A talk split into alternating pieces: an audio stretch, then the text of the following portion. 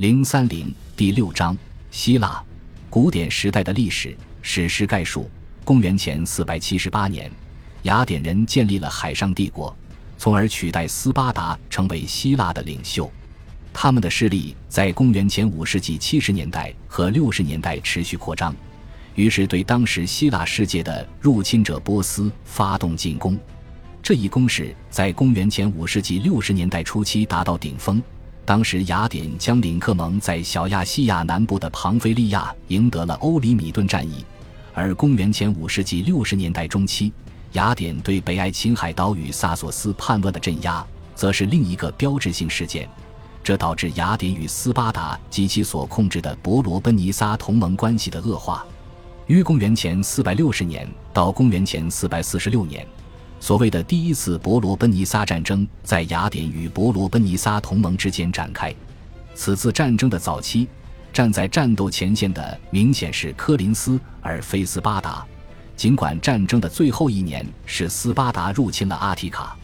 科林斯对雅典不同寻常的敌意源于麦加拉对雅典的支持，而麦加拉这座小城邦正好从地理上将雅典与科林斯分开。然而此前。对这座城邦的敌意，曾使得雅典和科林斯在政治上结盟。尽管雅典要处理希腊的战事，但在公元前五世纪五十年代，还是支持了埃及的反波斯起义，并且开启了与西西里各个共同体的外交。与波斯正式的敌对状态，随着卡里阿斯合约，而在约公元前四百四十九年结束。公元前四百四十六年。第一次伯罗奔尼撒战争的结束，确认了雅典海上帝国的存在，因此可以说是雅典的胜利。尽管他不得不放弃在战争中占领的希腊大陆的领土，尤其是波奥提亚，雅典现在能够放手向北边扩张了。公元前四百三十七年，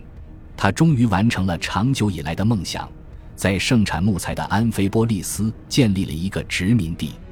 而在东方。雅典在萨摩斯的势力更加稳固，即便萨摩斯曾在公元前四四零前四百三十九年有过一次未成功的反抗，在西方，他建立了一系列同盟，可能是希望能够源源不断的得到海军所需的木材供应。雅典向西方和北方的扩张，加之对麦加拉的再次进攻，在公元前五世纪三十年代引起科林斯的警觉。因为柯林斯历来与他在北希腊和西西里的殖民地联系密切，于是爆发了公元前四三幺前四百零四年的第二次伯罗奔尼撒战争，或称大伯罗奔尼撒战争。雅典战败。记载这场战争的历史学家雅典人修昔底德，使得伟大的领导者伯里克利说出这样一番话：雅典人会铭记，他们曾比其他希腊城邦统治过更多的希腊人。修昔底德错了，只有古史专家们才知道雅典地质，但帕特农神庙和希腊悲剧却世人皆知。我们应该多说说雅典的悲剧，因为埃斯库罗斯、索福克勒斯和欧里庇得斯都是雅典人。尤为重要的是，这些悲剧作家对一系列神话的处理方式，源源不断地为近代人提供灵感，比如思想家弗洛伊德。剧作家布莱希特、阿努伊，小说家托马斯曼恩的《魂断威尼斯》就出自欧里庇得斯的《酒神的伴侣》。这些成就证明了，自文艺复兴以来，对古希腊文化，尤其是其文学的透彻研究是多么明智。说到观点偏颇，修昔底德并非唯一一人。埃斯库罗斯为自己写的韵文墓志铭，对他在希波战争中从军之事大加褒扬。而忘记提及自己是一个剧作家，伟大的教师和哲学家苏格拉底，在同时代的历史记载中，也只是受到了些微纯粹政治上的不公正对待。甚至索福克勒斯笔下的俄狄浦斯，一个传说中的推拜国王，也可能是雅典帝国的影射。机智灵敏、好管闲事、伟大如他，也因为这些细节而注定失败。多么荒谬的时代错误！但我们也不能陷入另一个极端，忽视军事和政治上的成就，这是公元前五世纪文化发展的保障。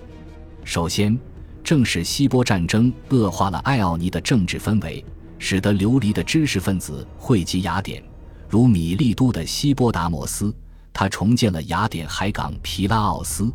还有伯里克利的哲学家朋友阿纳克萨格拉。然而，最重要的是，诸如克蒙和伯里克利这样的贵族，